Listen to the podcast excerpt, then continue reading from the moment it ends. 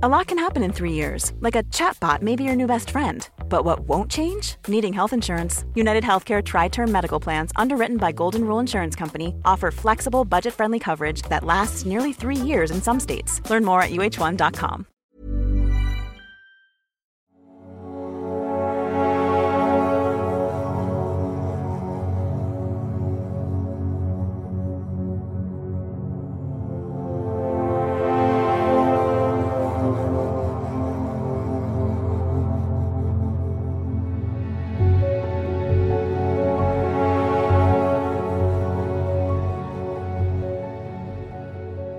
1955, en un pequeño pueblo de Kentucky, 11 miembros de la familia Sutton se refugiaron por horas dentro de su hogar, mientras eran rodeados por pequeños humanoides que se acercaban a las ventanas.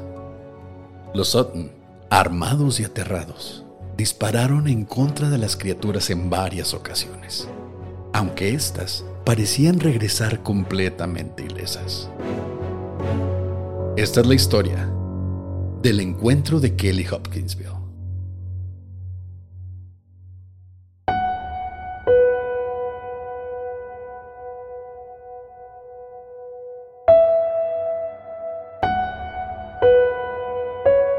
Estás escuchando Señales Podcast.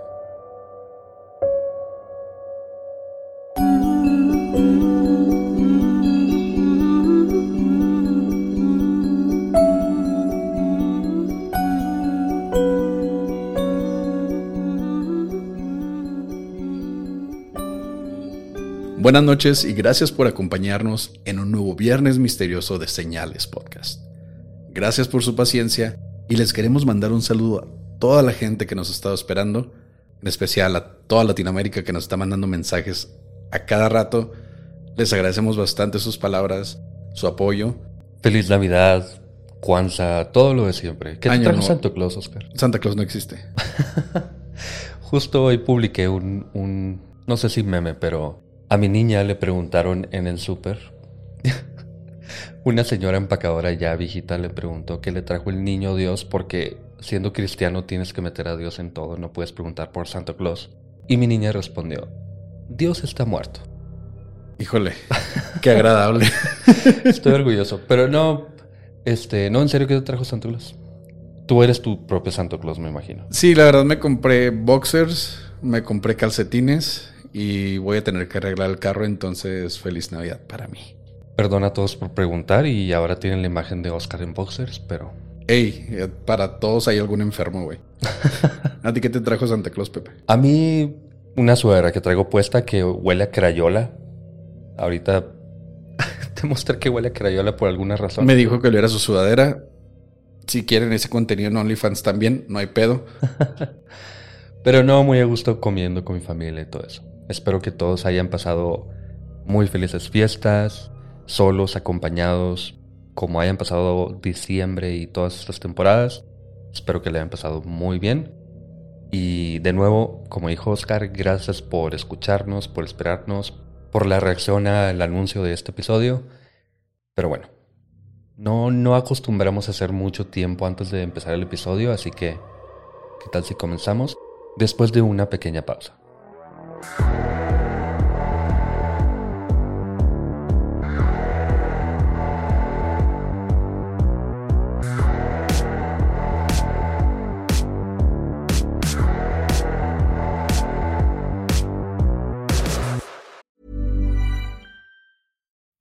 Is my favorite time to start a new workout routine. With the weather warming up, it feels easier to get into the rhythm of things. Whether you have 20 minutes or an hour for a Pilates class or outdoor guided walk, Peloton has everything you need to help you get going. Get a head start on summer with Peloton at onepeloton.com.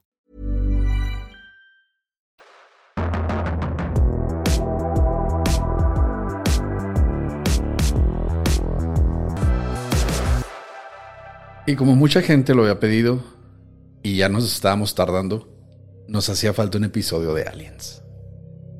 Muchos nos preguntaron si era el, el regreso de Crispin. Muchos nos preguntaron si tal vez nosotros andábamos allá. Y quién sabe, lo van a averiguar. La historia del encuentro de Kelly Hopkinsville. En el condado de Christian, Kentucky, entre la ciudad de Hopkinsville y el pueblo de Kelly, el 21 de agosto de 1955, cerca de las 7 de la tarde, un grupo de 11 personas se encontraban en casa de la señora Glennie Langford de 50 años de edad. Glennie era una ama de casa y cuidaba de la granja que construyó con su segundo esposo, quien había fallecido unos años atrás. Esa noche, Glennie estaba acompañada por sus hijos Elmer, apodado Lucky, y John Charlie, de 25 y 21 años de edad, productos de su primer matrimonio. Además de las esposas de ambos, Vera y Aline, de 29 y 27 años. También estaban los pequeños Lonnie, Charlton y Mary, de 12, 10 y 7 años, a quienes tuvo durante su segundo matrimonio.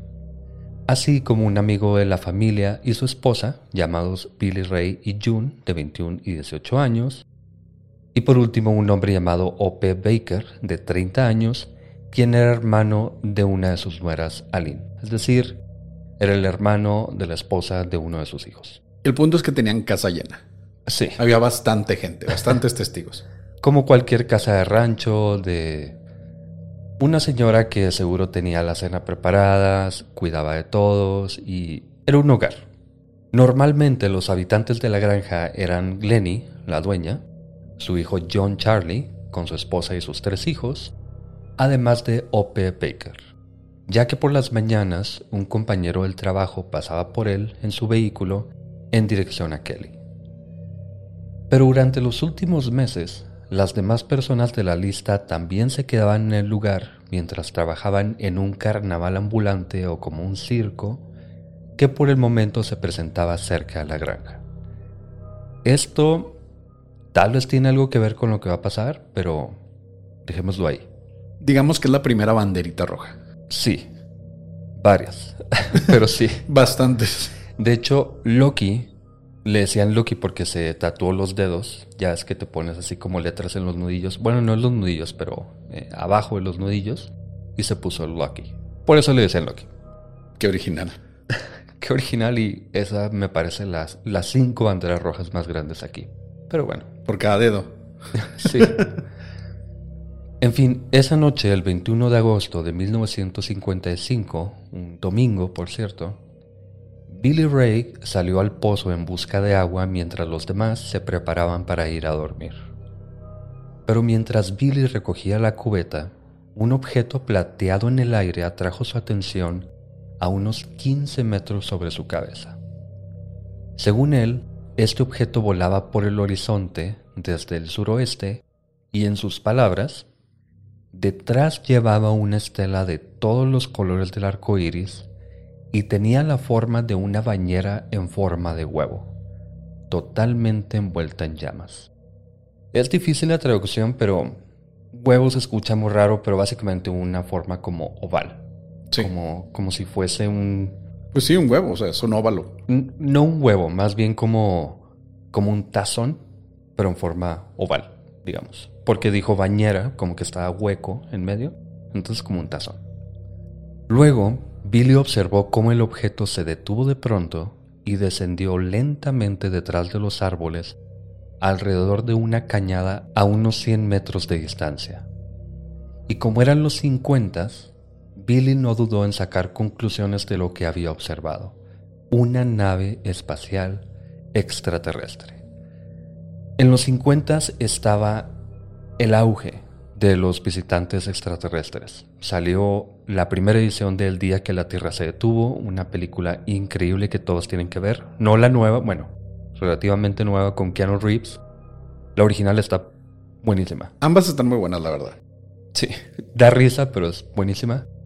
Otras fueron El Enigma de Otro Mundo, El Ser del Planeta X. El punto es que estaba en su auge el que visitaran extraterrestre la Tierra y, que los vieran las personas. Cabe mencionar que Villas Boas, la primera abducción de la que tenemos algún registro, digamos, sucedió en 1957, dos años después nada más. Así que todo el mundo estaba muy atento de los extraterrestres. Pero cuando Billy volvió con los demás y les platicó lo sucedido, todos se comenzaron a burlar de él, especialmente Glenny, quien vivía su papel de matriarca al pie de la letra.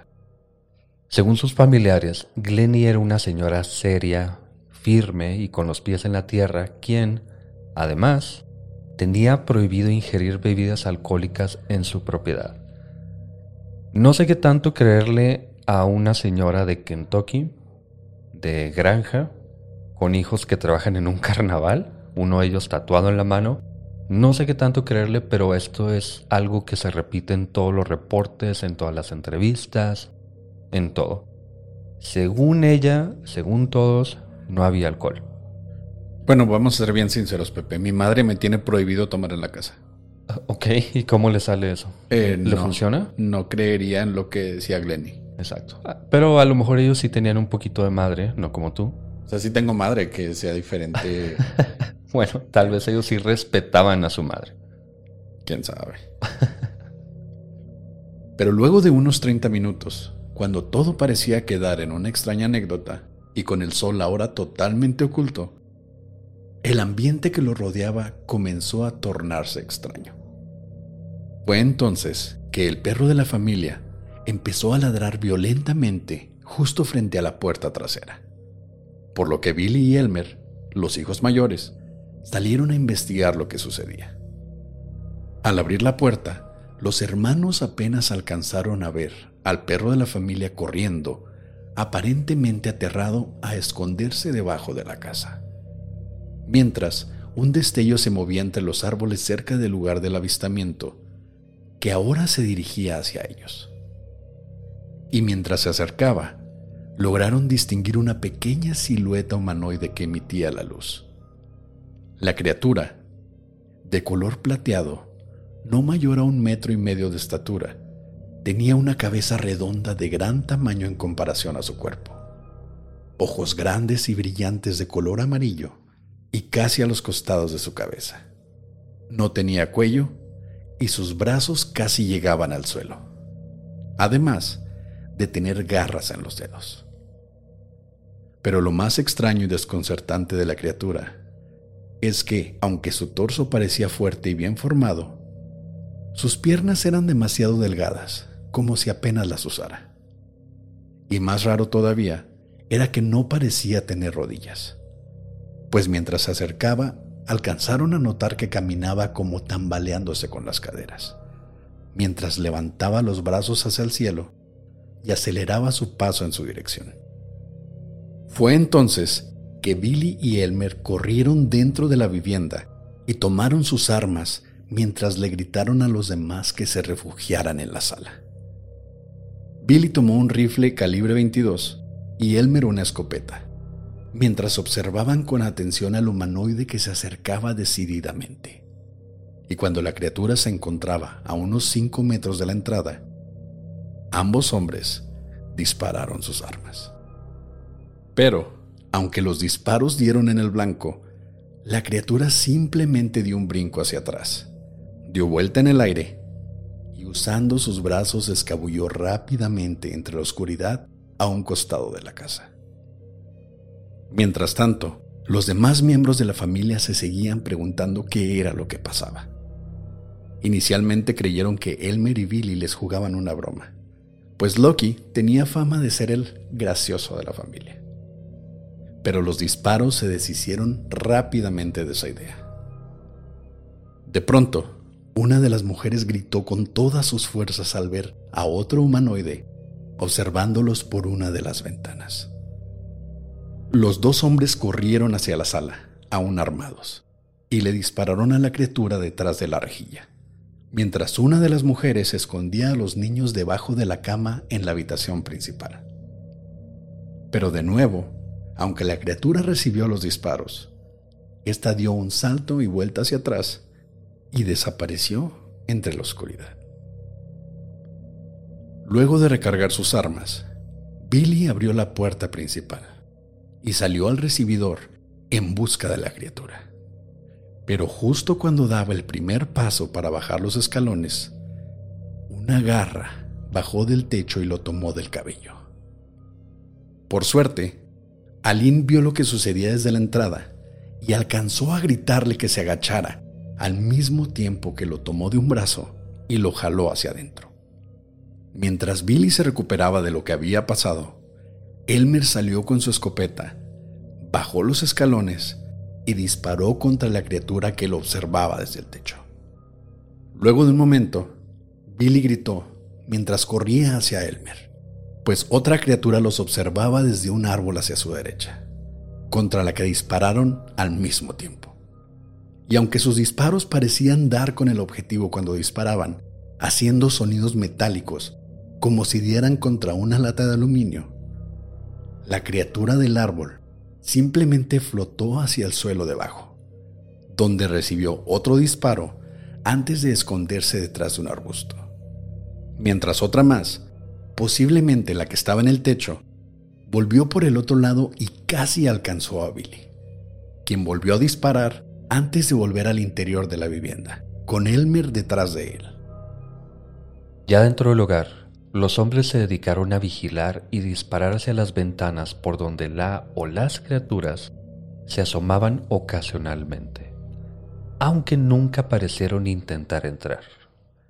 Y ahora con las luces exteriores encendidas, Glenny notó que parecían alejarse de la luz, aunque no era del todo claro el por qué. Y los momentos en que no se asomaban, la familia escuchaba pasos y rasguños por todo el techo. Hay que recordar que estas eran personas de granja que están muy acostumbradas a disparar para cazar, para ahuyentar animales que no deberían estar en la granja y están disparando prácticamente y en algunas ocasiones a quemarropa. Es posible que hayan, no sé, por el terror, por el miedo en el que estaban, por lo apresurado de todo lo que estaba pasando de pronto, tal vez no dieron con el blanco, pero según ellos se escuchaban ruidos de que realmente le daban a las criaturas. Y esta última, que casi alcanza a Billy, definitivamente recibió un disparo a quemarropa de una escopeta, de la que simplemente se fue. No, no sangró, no se quedó en el suelo, simplemente se fue. Y la luz, dice Glenny, que no era como si evitaran la luz, más bien como que no les gustaba mucho la luz, los ojos no parecían tener algún tipo de, iris o de algo así, así que quién sabe si eran como muy sensibles. Muy sensibles a la luz, pero parecían evitarla, pero más bien como escondiéndose. No tanto que, que no pudiesen estar en la luz, pero querían estar, obviamente, escondidos en la oscuridad. Luego de unas horas de todo esto que está pasando está rodeados por el techo, por las ventanas, y después de varias cajas de municiones, la familia entera decidió que debían hacer algo. Aparte de disparar todas sus municiones. Porque aunque las criaturas no parecían intentar hacerles daño y hasta parecían querer comunicarse con ellos, su insistencia y aparente inmunidad a los disparos los tenían aterrados. Así que todos subieron a sus respectivos vehículos alrededor de las 11 de la noche y manejaron a la estación de policía a unos kilómetros del lugar. Ya en la estación de policía, los oficiales no tenían idea de cómo actuar ante la historia de la familia, aunque era innegable el pánico con el que contaban lo sucedido. Según uno de los policías, Billy tenía pulso de 140, básicamente el doble de lo normal. Pero algo era claro. Disparar por horas en contra de al menos dos o más humanoides que no parecían rendirse era suficiente razón para investigar el lugar. Así que 16 oficiales de la estación y alrededores, incluyendo dos militares, acompañaron a la familia de vuelta a su hogar. Además de un reportero de planta, un fotógrafo y su esposa, por alguna razón, y dos curiosos que se encontraban por ahí. Tú y yo. Sí. Tú y yo parados ahí, lo, ¿qué pasó, güey? ¿Dónde vamos? Le preguntaron luego a algunos vecinos. Un vecino dijo que no escuchó absolutamente nada. Otro vecino dijo que parecía como si estuviese en la guerra. Así que hay curiosos. Curiosos no precisamente en la estación de policía, pero personas que saben que está pasando algo y que quieren ver qué, qué es lo que está pasando. Sí, de hecho algunos de los vecinos pensaron que estaban prendiendo pirotecnia. Pensaron que los porque uno de ellos traía un rifle calibre 22. El calibre 22 no hace mucho ruido. De hecho, suena como si se cayera algo. sí, pero una escopeta. sí, ya la escopeta sí era más como... Aunque quién sabe, los gringos tienen acceso a pirotecnia bastante chida. Pero bueno, en el camino, uno de los oficiales dijo haber visto varios meteoritos unos minutos antes. Y aunque el oficial había sido testigo de varios meteoritos en su vida, dijo que estos eran diferentes en forma y color, además de hacer ruido de artillería mientras viajaban por el aire. Pero luego se retractó y dijo que eran simples meteoritos. Pues no quería quedar como loco. Mm, no sé si es tanto esto. Tal vez le dijeron que dijera eso. Tal vez. ok. No, sí, tal vez simplemente recordó mal, pero no queda claro si él contó esto ya cuando se dio cuenta de lo, de, lo que estaba pasando en la granja o antes. Pero él dijo que unos minutos antes de todo lo que pasó había visto los meteoritos. En fin. Ya en la vivienda, tanto los oficiales como los habitantes revisaron el lugar en busca de las criaturas o rastros de su presencia, y aunque era claro que habían disparado en varias ocasiones, incluyendo mallas rotas en las ventanas, casquillos y demás, no se encontraron huellas, sangre o ningún otro tipo de pruebas, excepto por un pequeño lugar en el césped donde una de las criaturas cayó después de un disparo. Según los reportes, el área de apenas unos centímetros cuadrados parecía reflejar la luz de la luna si se le veía en cierto ángulo. Pero al acercarse, al investigar, no había algún tipo de sustancia, no, no parecía tener alguna diferencia alguna con, con el resto del césped, pero reflejaba de alguna forma. Y uno de los policías dijo haber visto una luz verde entre los árboles a la distancia, pero no investigó más luego de que se apagara. Obviamente yo no lo haría tampoco. No, pues, llegas a una casa donde te dicen que había humanoides, hubo una balacera, no se caían con disparos eres un policía que obviamente trae un arma. Si dos cabrones tirándoles a matar no tiraron a uno, ¿qué vas a hacer tú solo? Entonces mejor te haces el oxiso y lo ignoras. Además, donde cayó lo que sea que haya visto Billy, era propiedad de otra persona. No parece que hubiese una vivienda ahí, pero era granja de otra persona. Quién sabe si los policías no querían entrar por esa razón o vieron el destello y se fue antes de que pudieran ir. Hay muchas cosas que quedan inconclusas, pero simplemente no quisieron ir y no fueron. Luego de unas horas, cerca de las dos y media de la mañana, los oficiales, reporteros y curiosos, o sea, Pepe y yo, decidieron retirarse del lugar. Después de todo, la investigación y búsqueda no dio con rastros o presencia de nada. Y la familia ya se encontraba más tranquila dentro de la vivienda. Lo único que sí pasó, y no quise meter esto en la, en la narración de lo que estaba pasando. En el clímax de, de, los hechos, ¿no? Sí, en el clímax. Ah, cuando estaban los oficiales, por cierto, los Sutton, toda la familia se quedó afuera de la casa, no querían entrar para nada, mientras los oficiales estaban investigando. Y uno de los oficiales, mientras estaba buscando por el lugar, probablemente oscuras o prendiendo la luz cada vez que entraban, que entraban a una habitación, pisó la cola de un gato que obviamente gritó, maulló, como sea que hagan los gatos. Y en palabras de uno de los oficiales, nunca había visto tantas pistolas desenfundarse como en ese momento. 16, bueno, 14, 13 oficiales sacaron sus armas inmediatamente por un gato. Así de tenso estaba todo esto. Es cómico, obviamente, pero da cuenta de lo real, de lo, de lo denso que, que estaba todo esto. Lo bueno es que la familia ya estaba tranquila dentro de su casa. Relativamente. Pero, alrededor de las tres y media de la mañana, cuando la familia ya se preparaba para dormir, las criaturas regresaron. Glenny Cansada y medio dormida en su cama, abrió los ojos al notar un resplandor en su ventana, en donde vio a una criatura observándola con sus garras en el cristal.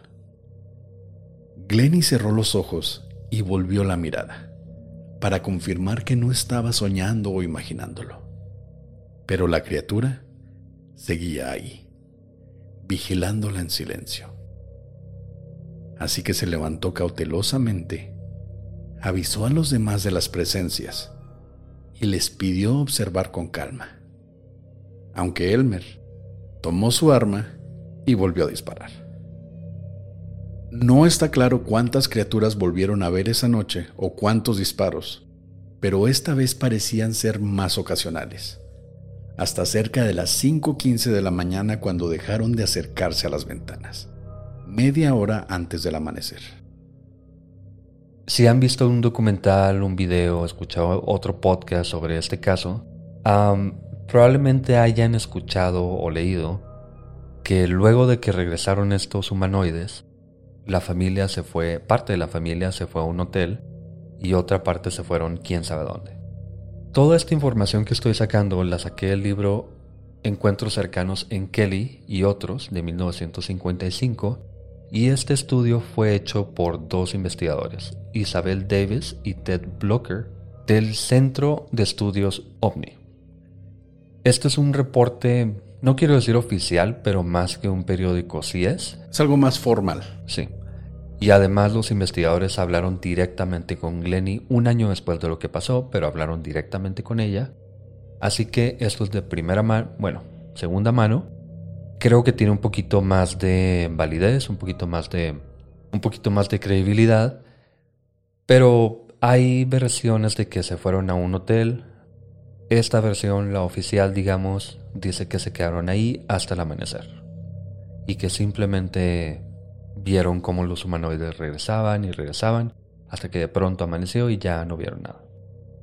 Esa mañana, varios oficiales volvieron a la granja en búsqueda de evidencias, incluyendo por el techo en busca de huellas, pero como antes, no encontraron nada. Y fue entonces que el país entero reportó lo sucedido. Como es normal, varios periódicos sensacionalizaron la historia. El, el, diario Waco News decía, pequeños hombres verdes acosaron a una familia. Mientras el Kentucky New Era dijo, historia de una nave espacial, 12 hombrecitos investigaron por ahí. Me encantan los títulos. Sí, sí, los títulos son increíbles, pero se volvió, como siempre, y como en este tiempo, porque son los 50, se volvió, ya trabajan en un carnaval, su propia casa se volvió un carnaval, literal. Miles de personas comenzaron a visitar el lugar, algunas personas simplemente hacían picnics en el césped, tenían su día de campo ahí, su carnita asada, su cerveza y todo el rollo. Otros entraban a la casa en búsqueda de evidencia sin, obviamente sin estar invitados, las puertas cerradas, pero entraban. Me recuerda la historia de la familia Lawson, que fue el episodio 127, en que, si no lo he escuchado, no escuchen como por un minuto, en que un padre de familia mató a toda su familia y una de las hijas había hecho un pastel con pasas, que uno de los familiares sobrevivientes se quedó con la casa, dejó el pastel y le tuvo que poner un, una cápsula de vidrio porque visitantes tomaban pasas del pastel. La gente tiene, sobre todo en este tiempo, muy antes, no sé si ahora probablemente sí, pero sobre todo antes eran como más... Les valía madre, simplemente querían ir a ver, querían ir a tocar, a lamer al alien, si veían, no sé, el césped, si tenía algún tipo de, de líquido, probablemente se lo habrían comido o algo. La gente es demasiado entrometida y los, los Sutton se vieron envueltos en esto. Sobre todo Lucky, Elmer Lucky, estaba harto de esto. Pusieron señales de no pasar, le pidieron a la policía que se llevara a la gente, que nos dejaran pasar. Simplemente no podían. Así que Elmer hizo lo más lógico. Comenzó a cobrar entrada. Yo pensé que iba a cerrar todo, iba a poner una, no sé, una barda electrificada, qué sé yo, pero no. Vamos a cobrar. Obviamente, yo también cobraría, obviamente. ¿O no? Pues sí, hay que sacarle dinero. Comenzó a cobrar, la familia cobraba 50 centavos de dólar por caminar por la propiedad y ya con el tiempo incluso establecieron cuotas de un dólar si alguien tenía preguntas, 10 dólares por tomar fotos. Parece poco, pero un dólar en 1955 es equivalente a 12 dólares en la actualidad. Por tomar fotos, 120 dólares. Dos, unos 2.300, 2.200 pesos. Carísimo. Y la gente los pagaba. Y por esto, obviamente, algunas personas acusaron a la familia de crear esta historia con intención de obtener atención, ganar dinero.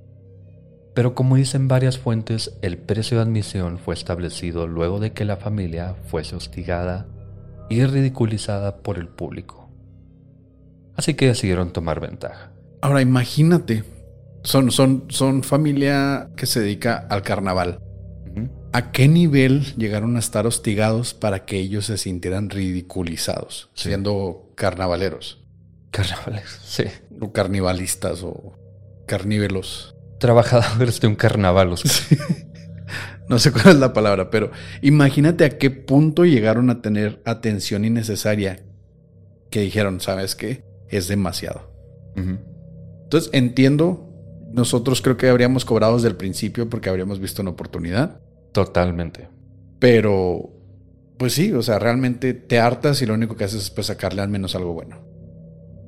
Y esto de que eran personas de rancho hillbillies, como se les conoce en Estados Unidos del Sur, de Kentucky específicamente, mucha gente lo utilizó tanto para bien como para mal. Muchas personas decían, son personas sin educación, probablemente estaban ebrios o drogados, le quitaban un poquito de credibilidad a ellos otras personas lo veían totalmente diferente. Son personas que no tienen para qué mentir, personas honestas, trabajadoras y todo esto. Ya depende de cada quien la percepción que tenga cada persona de, este tipo de vida, digamos. Pero obviamente hay detalles. Y si no les gusta que ridiculicemos un poco los temas, ni modo, porque es un poco ridículo obviamente el tema, hay que admitirlo. Cuando Billy, perdón, cuando la familia estaba escribiendo a los hombrecitos, tenían algún, digamos, tenía consistencia. Los describieron muy consistentemente, excepto que Billy dijo que tenían una nariz y que tenían antenas. Luego lo retractó. Las mujeres dijeron que no habían visto nariz, que definitivamente no tenían antenas. Los demás también dijeron que no tenían antenas. Y Billy dijo, ok, no, Tal vez no tenían nariz, tal vez no tenían antena. No sé qué tanto le puedo, digamos, poner un poquito de duda que tenía miedo, que a lo mejor vio las orejas eran grandes y como, como de un perro así muy, muy caídas, digamos. Y, exactamente, o sea, eso sí lo veo como algo, algo normal. Cuando estás en una situación de peligro, la adrenalina corriendo al máximo, estás tratando de luchar por tu vida según lo que tu mente te está diciendo, estás disparando, tienes a tu familia lo que menos vas a pensar es en ver rasgos. Bueno, pero esto pasó por siete horas. Aún así, o sea, estás, estás en shock. Entonces, lo, hemos visto con varias víctimas de, de tiroteos, de, de, accidentes, que realmente no te pueden describir a la persona que las tuvo rehenes, que, que las tuvo secuestrados, por lo mismo, por estar en shock, por estar en miedo, se bloquean. Entonces, sí lo veo como algo que podrías equivocarte, podrías no recordar bien, y así alguien te dice, no, no tenían, no tenían antenas, no tenían nariz. Es, ah, bueno, sí es cierto. Y ya haces un poco más de memoria. Y también si ya tenía él en la mente que eran aliens, definitivamente, obviamente van a tener antenas porque son aliens y tienen antenas los aliens. Así que sí, tal vez, ah, digamos que se dejó llevar por, por estar convencido de lo que había pasado y los aliens tienen que ser de cierta forma y así son. Y ya después reaccionó y dijo, ok, a lo mejor no. Pero quién sabe. La teoría principal es que eran búhos. Y eso lo contamos ahorita cuando llegaste, Oscar. Eran búhos. Tiene mucho sentido. Hay bastantes tipos de búhos, sobre todo en el sur de Estados Unidos, búhos muy grandes. Sí. Que, que pueden cazar hasta un perro. Aclarando, no de un metro y medio de estatura, pero grandes. Sí, muy grandes. De hecho, hay unos que con las alas abiertas pueden pasar del metro y medio fácilmente, pero esto nos podría dar una idea de lo que pudo haber pasado. También ponemos en duda, como dijimos al principio, Glenny tenía la regla de que no tomaran, pero no podemos tomar por seguro de que nadie de ellos lo hiciera. Eran gente muy joven, eran gente de carnaval, Aunque Glennie dijo que los vio también. Sí. Ella pudo estar un poquito ah, envuelta en todo el miedo, se sugestionó tal vez y vio algunas cosas, porque sí es muy raro que ella en sus descripciones oficiales, porque leí los reportes de policía en este libro, ella dijo que vio un objeto cuando estaba en la cama y que vieron uno de los últimos, dijo que vio un objeto, no un humanoide, no un animal ni nada, que tenía la forma de un tanque de gasolina. No un tanque, un, Bidón. un bidón. Así se les llama a los, a los contenedores de gasolina que cargas en el carro. Bueno, un contenedor de gasolina que metálico que tenía ojos. Eh, entonces, yo creo que hacía como hacía mención de la forma como cuadrada, digamos, del torso de estos humanoides, pero no supo explicarlo de mejor forma. Pero vio algo. Yo lo veo un poquito así como que Sugestión. Mm, Sí, como sugestión, como que vio algo e intentó darle forma, pero lo explicó de la forma más sincera que pudo. Y ella dijo, en sus propias palabras, no vi un animal, no vi un humanoide, pero vi algo. Yo lo veo así Y tenía ojos. Y tenía ojos. Pudieron haber sido, no sé, algo que reflejaba la luz de la luna, quién sabe. Pero entiendo o veo como algunas personas lo puedan ver como confirmación de que aún la persona seria de la casa vio algo, así que es confirmación. Lo puedo ver de ambas formas. También, no muy lejos de este lugar pasó lo de el famosísimo monstruo de Flatwoods. Sí. Tiene cierta similitud con la descripción. No es eh, del todo igual, pero los ojos brillantes, eh, tal vez la estatura puede variar, pero no lo sabemos. No sabemos qué pasó en los 50. No podemos decir que todo fue por la sugestión que tenían de haber visto películas de extraterrestres, pero lo más posible es que haya sido un Buda después de ver una película extraterrestre. El de Flatwood sí fue unos años antes, tres años antes. Probablemente les llegó la noticia, no lo dudaría, pero sí. Y esto del búho, ya para no estar hablando mucho tampoco, para no darle muchas vueltas, lo del búho tiene, tiene mucho sentido por esto de que caminaban así como tambaleándose, digamos. Por cierto, hay un video de un duende en Argentina, muy viejo ya el video, Buenísimo. de un donde que se mueve así, así exactamente, imagínenselo, lo voy a poner en el video de YouTube si lo encuentro. Pero esto confirmaría de alguna manera el movimiento de las patas, pero sobre todo de el que flotaran cuando les disparaban y que salieran a gran velocidad, según ellos usando las manos, podrían haber sido las alas. Que en realidad el búho saliera volando muy cerca del suelo, pero esto no explicaría que no simplemente volaran. Y también nos queda la incógnita si le dispa- disparando con una escopeta a un búho. Las escopetas, bueno, si no estás familiarizado con cómo disparar una escopeta, es un cartucho que trae muchas bolitas, muchos perdigones de metal que se expanden cuando disparas. Entonces tuvieron que haber herido un animal. No se encontró ningún animal muerto en el área. Eso nos, nos también nos deja un poco de dudas. Tal vez no, tal vez eran las sombras de los búhos que estaban pasando.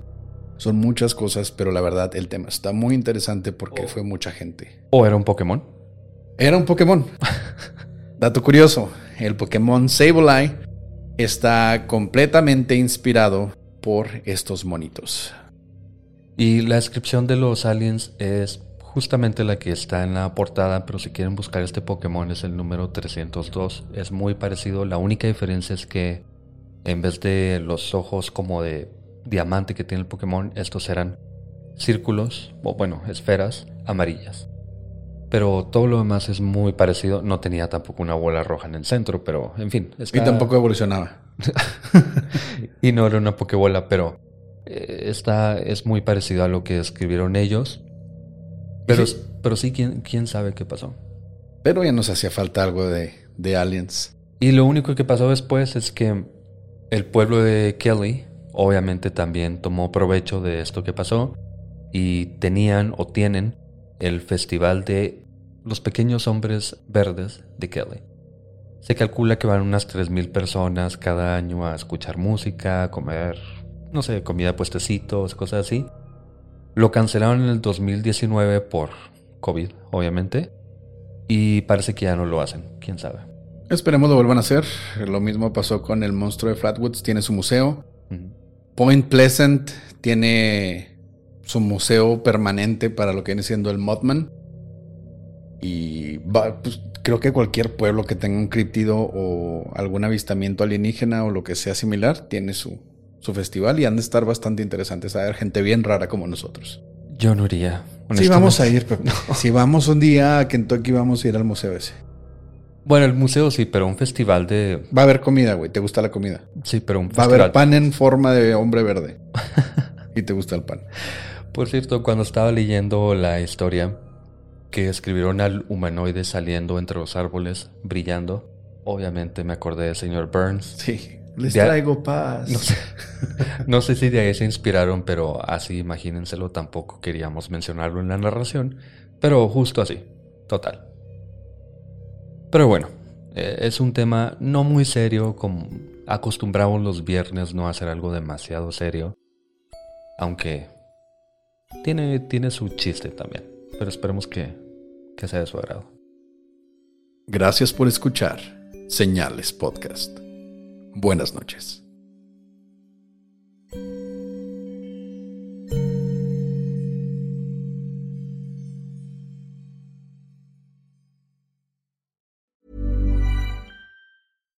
How would you like to look five years younger? In a clinical study, people that had volume added with Juvederm Voluma XC in the cheeks perceived themselves as looking five years younger at six months after treatment. Look younger, feel like you. Add volume for lift and contour in the cheeks with Juvederm Voluma XC. Reverse signs of aging by adding volume to smooth laugh lines with Juvederm Volure XC. For important safety information and to find a licensed specialist, visit juvederm.com. That's J U V E D E R M.com. Not for people with severe allergic reactions, allergies to lidocaine, or the proteins used in Juvederm. Common side effects include injection site redness, swelling, pain, tenderness, firmness, lumps, bumps, bruising, discoloration, or itching. There's a risk of unintentional injection into a blood vessel, which can cause vision abnormalities, blindness, stroke, temporary scabs, or scarring. Talk to a licensed specialist to find out if it's right for you.